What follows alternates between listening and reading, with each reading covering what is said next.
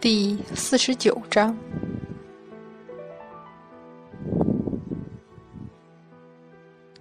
千里沃野，川中平原。来这里做官的人，虽然要忍受进川的艰险道路，但是在任上还是潇洒自在的居多。这里天高皇帝远，简直就是自给自足。富商世坤，大家门第，阳春白雪，无私蜀桐，文辞风流，往来侠士，好一派盛世繁华。当然，做官要做到怎样清正廉明的捞钱，怎样体察下情的处理公务，的确是件很不容易的事。现在的蜀地倪太守，就是这样一个做官做精了的不凡人物。他本是少年得志，高中进士，又娶了名门闺秀为妻，十多年来一直官运亨通，每一任地方官职都是出了名的肥油地，难得还能博得清正廉明、断案如神的美誉。夫妻间也是和和乐乐，除了膝下空虚外，简直没有任何可恼。一直到了四十岁，夫人才生了个女儿。这下喜得倪太守又盼起儿子来。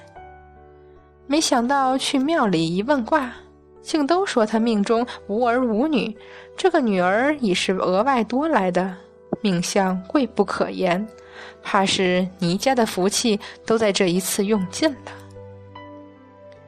倪太守想起这女儿出生时的异香华彩，也就死了想儿子的心。嘱咐下人仆妇一定要用心伺候。倪太守倒是不怎样，那倪夫人出身名门，骄横惯了，下人可没胆子在她面前偷懒松懈。一转眼，女儿都三岁了。说来这孩子也怪，不哭不闹，总是喜欢睁着一双眼睛盯着别人看，好像好奇的不行。拿了他的生辰八字去批命，竟然没有一个算命先生说得出个所以然来。京城长星象的太傅也是一连批断了七根笔，方大惊失色，告诫倪太守千万小心，万万不能将这事传出去，否则谣言是小，万一闹僵起来，说他倪太守女儿贵不可言，传他有反心。那可是要出大事儿、掉脑袋的。唉，三岁的孩子就闹得倪家人心慌慌，这长大也不知道会怎么样。倪太守越想越是心烦。前些日子，灌江口那里遭水难，居然报来真君显灵、恶龙被杀的事，看得倪太守又好气又好笑。就算这是真的，难道他还能把这写了奏章往上报吗？朝廷御史不跳出来弹劾他阿谀奉承、伪言媚上才怪。叹口气，铺开纸，决心改了词句，小心斟酌，重新誊一遍。这是一个夏日里平静的夜晚，太守府里一多半人都睡了。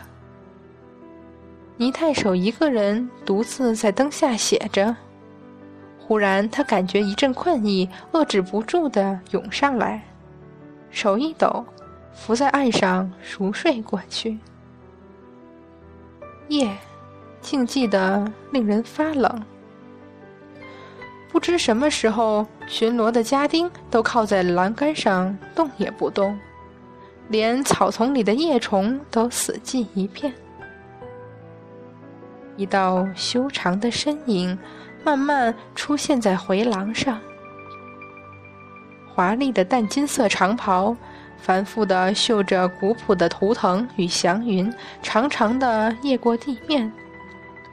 墨色长发上颤巍巍的珠冠，散着辉煌的光芒，压下的流苏直接遮住了他上半边脸，只留下苍白的唇角。勾勒着俊美如画的容颜，恍若天人，为何无声无息现身凡尘？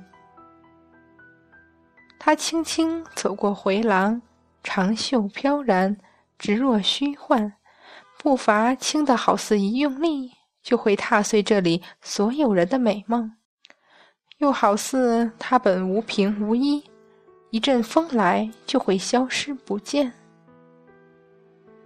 他停在东厢房的窗户前，隔窗向里望。炎热的夏夜，没有一间屋子窗户会是关上的，这间当然也不例外。几个丫鬟全都拿着扇子歪倒在一边，熟睡不醒。而云竹所编的凉席上，倪太守的女儿正睁着眼睛，好奇地看着窗户之外的人。轻轻掀帘，她进了来。那层层叠叠的袍服看上去竟没有半分热的感觉。他就那样安静地看着那三岁的女孩，看不见她的眼睛，自然也瞧不见她的表情。很长时间之后，才有一个遥远的、好似从天边传来的声音：“妹妹。”倪太守的女儿盯着他看，好奇茫然的神情和每个孩子一样。你为什么要这么做？苍白的唇说出的话也是苍白无力的，那种已经彻底无喜无悲、没有丝毫情绪变化的声音，让人听了全身发冷，连记忆和元神都彻底封印。我不明白你究竟在想什么。慢慢走过来，从容优雅，可惜带着种死气，让四周的一切都要疯狂的绝望气息无止无休的在他身周蔓延。天庭现在很糟糕，我忍不住想，你是不是知道了，所以逃开？三岁的女孩咯咯笑起来，没有丝毫意义的笑。你就那么想报复杨戬，报复他欺瞒你、利用你？自袖中慢慢伸出手，五指修长有力，骨节分明。有时候我真不知道，你除了自己还想着谁？关心谁？华丽的珠冠在夜色下折射出辉煌美丽的光华，但是和它的主人一样冰冷。即使在说着这样本该言辞激烈的话，依旧平静沉寂如死水。或许你会说，你对我这个哥哥还是不错的，起码没有加以利用陷害。或许我这个做兄长的，应该悲哀的以为，居然没有被你利用的价值。女孩还在笑，不知世事的眼睛里只有平常孩子该有的好奇。你是我的妹妹，本该也是我的妻子，但是你我都觉得。幸好不是。手指终于碰触到那女孩的额头，那瞬间，两人都轻微颤了下。你只是我的妹妹，我只是你的哥哥。希望它真的能成为事实。蓦然抽手退后，如幽灵般轻然而去。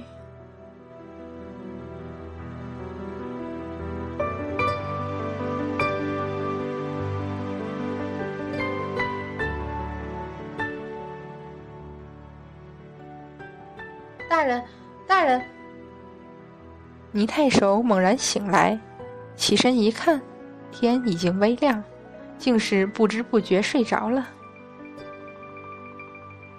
大人抬头见是幕僚沈先生，不由笑道：“一大清早的，沈先生怎么不拥好梦，反倒来见本官了？大人忘了，前几日不是嘱咐属下说，老家那边有位倪公子要来，因为眼睛不方便，所以要属下去接吗？啊！倪太守脑子里一阵迷糊，有这事儿吗？即刻又想起来，的确有这件事儿，忙笑道：“瞧我这记性，怎么来了？”昨晚就到了，现在随从都在外面等着大人了。好，沈先生先替我迎进来，我这就换衣去见。倪太守出门后又换了一家丁，快去报告夫人，说是让带小姐来见见本家亲戚。倪府外。一位宽袍缓带、打扮如世家子弟的年轻男子，正扶着随从的手走过来。身后那些低眉垂眼、或挑着行李、或拉着马匹的随从，尽管衣衫粗陋一般，但是个个走动间，怎么也掩饰不住那股不凡的气势。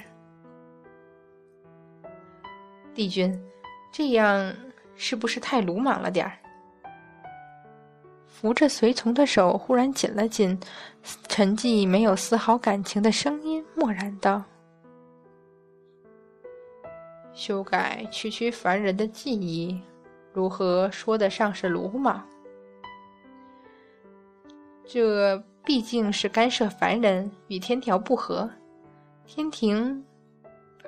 那随从忽而垂眼道：“帝君恕罪，天庭眼下焦头烂额。”自然是不会多事，属下多虑了。你没有多虑，天庭不来，自有他人来。那帝君为何执意这般？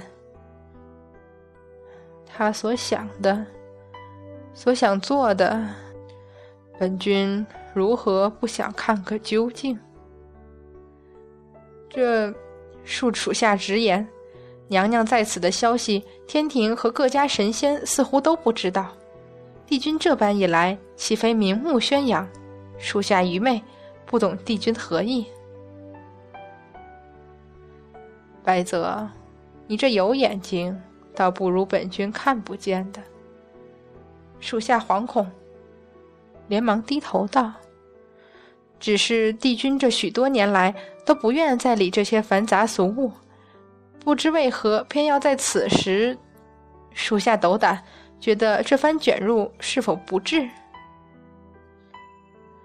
尔当直说，这东华帝君的名号，怕是早不在众家神仙瞧在眼里，是也不是？属下惶恐，帝君自今日起称我倪公子，这。眼见你府中门大开，众仙无奈，只好低头应是。